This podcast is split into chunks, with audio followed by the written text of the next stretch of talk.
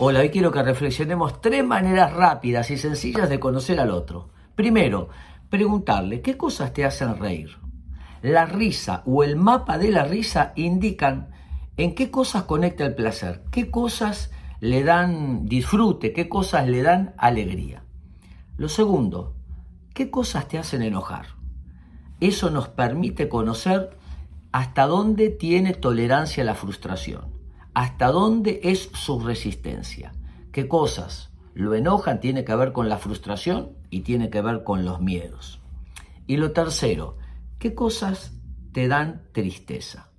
Las tristezas tienen que ver con aquellas situaciones o cosas que valoramos profundamente.